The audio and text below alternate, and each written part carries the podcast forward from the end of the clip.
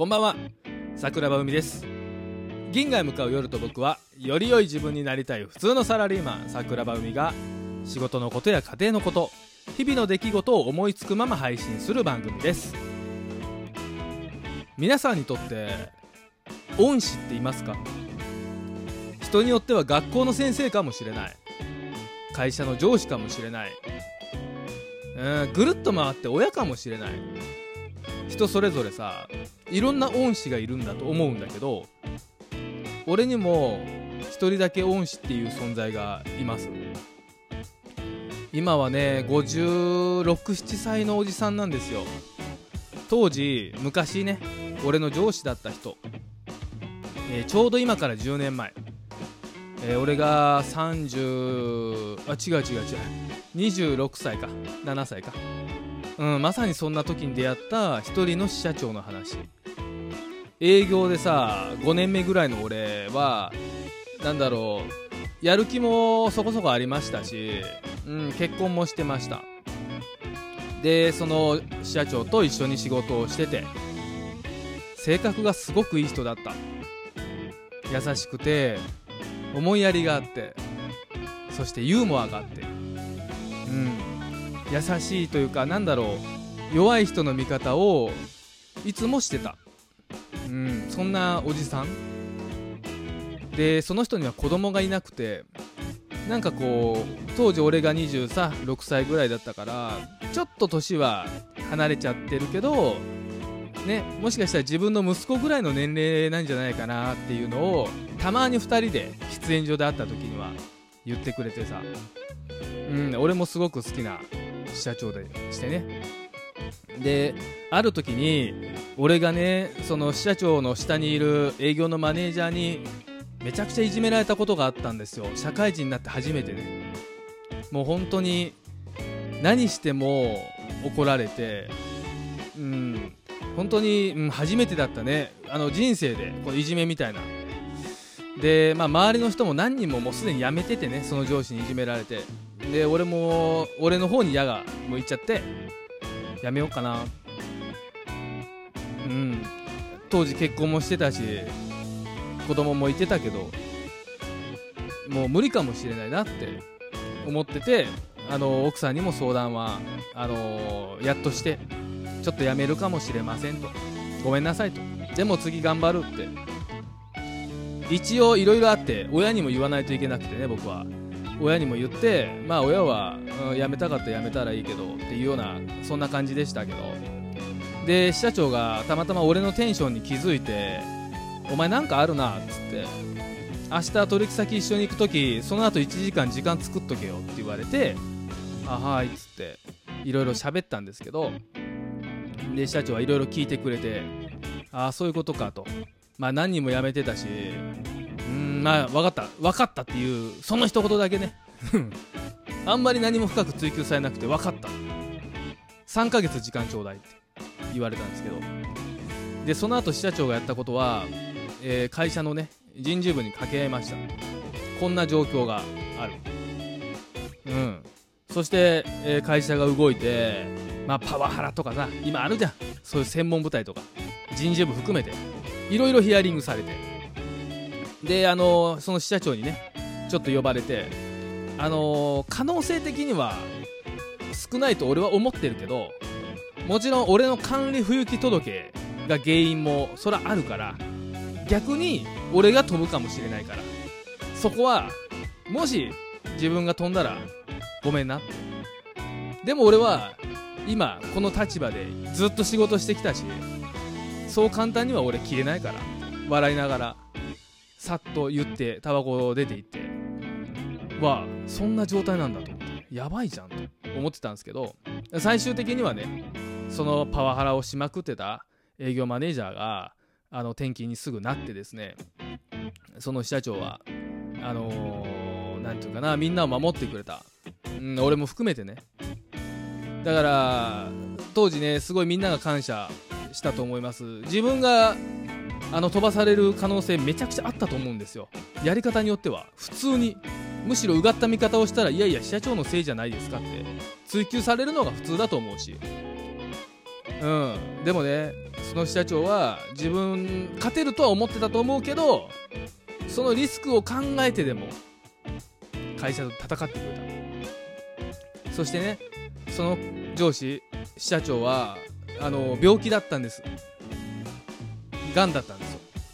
で何度も生死をあのさまよってまあ不死身の男だっつって笑ってましたけどえーと、急にね1ヶ月間ぐらい入院したことも何度も過去にあってそしてね僕もある程度何て言うんだろううーんまあいい立場にさせてもらったんですけどそのね時に言われたのがね、まあ、それこそ応接室に呼ばれて明日検査があるんだって。で過去もそうだったんだけどもしかしたらその検査次第ではそのまま入院になるかもしれない。そうなった時あと頼むな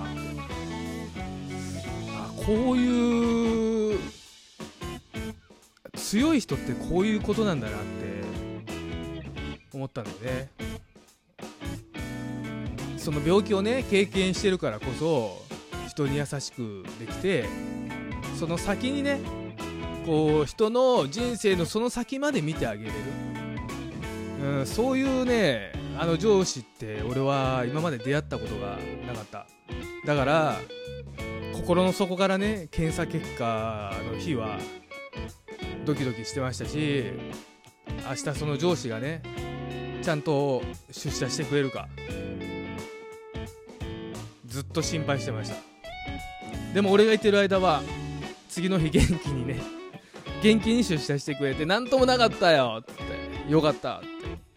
通に仕事をしてて。そんなおっさんだったんだよ。うん。その人とは3年ぐらい一緒に仕事をしてでつい昨日その人と会って。その人はさもう定年になってね。役職定年っていうか定年になって違う会社に行ったんですよ。偉いポジションで。違う会社にあの引き抜きと言いますか何と言いますか行ってしまって。でたまたまねあの俺らのチームがその会社に行くことになっててで桜庭お前元上司だろっつって一緒に行こうよって言われて一緒に行ってねその元上司元支社長と、まあ、向こうも取り巻きが何人もいて情報交換して、まあ、うちからいろんな提案をしたんですようんで会った時からさ「おお久しぶりやんけ」っつって「元気だったか?」みたいな話で当時の支社長今は向こうのね偉いさんになってますけど。うーん会った時ねちょっとやっぱジーンときたんだよ。ジーンときたんだよね。会いたかった。立場がやっぱりね当時支社長で俺はまだそんなに偉くなかったから。ね年も離れてるしやっぱりなかなか会うことができなかったんだよね転勤してから俺が。ですけど久しぶりに顔見れてめちゃくちゃ元気そうで。でこの向こうの取り巻きもその人のことを慕ってるように俺は見えてすごく嬉しかった。いろんな提案をしていろんな話をして1時間ぐらいかな、うん、こっちが4人向こうも3人っていうね7人ぐらい大勢でちょっと話してたんですけどなんかね懐かしかった。でその最後ねいろんな提案も終わってじゃあ俺ら帰りますわっつって帰ろうとしたんですけどその俺の元上司があの一番そっちの方でも偉いのにわざわざドアを開けてねあどうぞどうぞっつって僕らを行かしてくれたんですよ。でその向こうの取り巻きはエレベーターを押すから先に行っててで僕の上司僕が一番下の立場だったんで今日あの昨日言ってたのはね。でみんながこうぞろぞろぞろぞろその人にドア開けてもらってるから前にあの進んでいったんですけど僕が最後で。でその元上司が僕のドアを持ってくれてるからね。こうありがとうございますっつって通り過ぎようと思ったんですけどその時に上司がね元上司が俺の目を見て頑張れよってこう言ってくれたんですよね。聞こえるか聞こえないかの声で。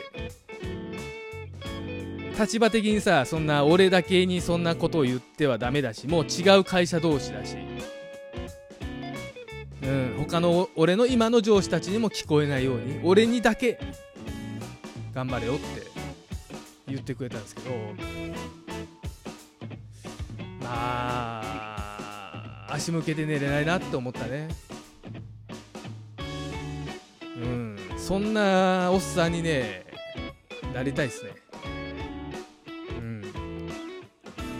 だからなんだろうな今は離れてしまっても俺はそのおっさんのこと今でも尊敬してるしおっさんつったおっさんって言っちゃったけどね。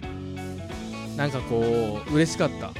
久しぶりに会えて嬉しかったのにその帰りしなにね誰にも聞こえないようにちゃんと目を見て頑張れよって言ってくれたその一言で俺はまたもう一歩これから頑張れるんじゃないかな。それが今の会社で頑張るのか違うところで頑張るのかはそれは分からない。けどその人はいつも言ってくれてたんですけど会社に固執することはないから。今当時ね言ってくれたのが今お前に辞めてほしくないだけで将来は別に辞めたらええからと。会社だけが全てじゃない。自分は病気してそれが分かってるから。でお前にもそういうの分かってもらえる人間になりたいんだよって昔言ってくれたんだよ。だからきっとその頑張れよって昨日言ってくれた言葉もきっと会社で頑張れよじゃないと思う。お前自身がいろんなことを頑張れと。そういう風に言ってくれたんだなって俺は思ってる。うんなんかいろんな話をしちゃいましたけど。俺の中では昨日すごくいい日だった。だからその気持ちを乗せて今日ちょっと収録をしたいなと思いました。聞いてくれてありがとうございます。銀河へ向かう夜と僕は毎週金曜日夜10時定期的に配信しております。またよかったら聞いてくださいね。おやすみなさい。桜庭海でした。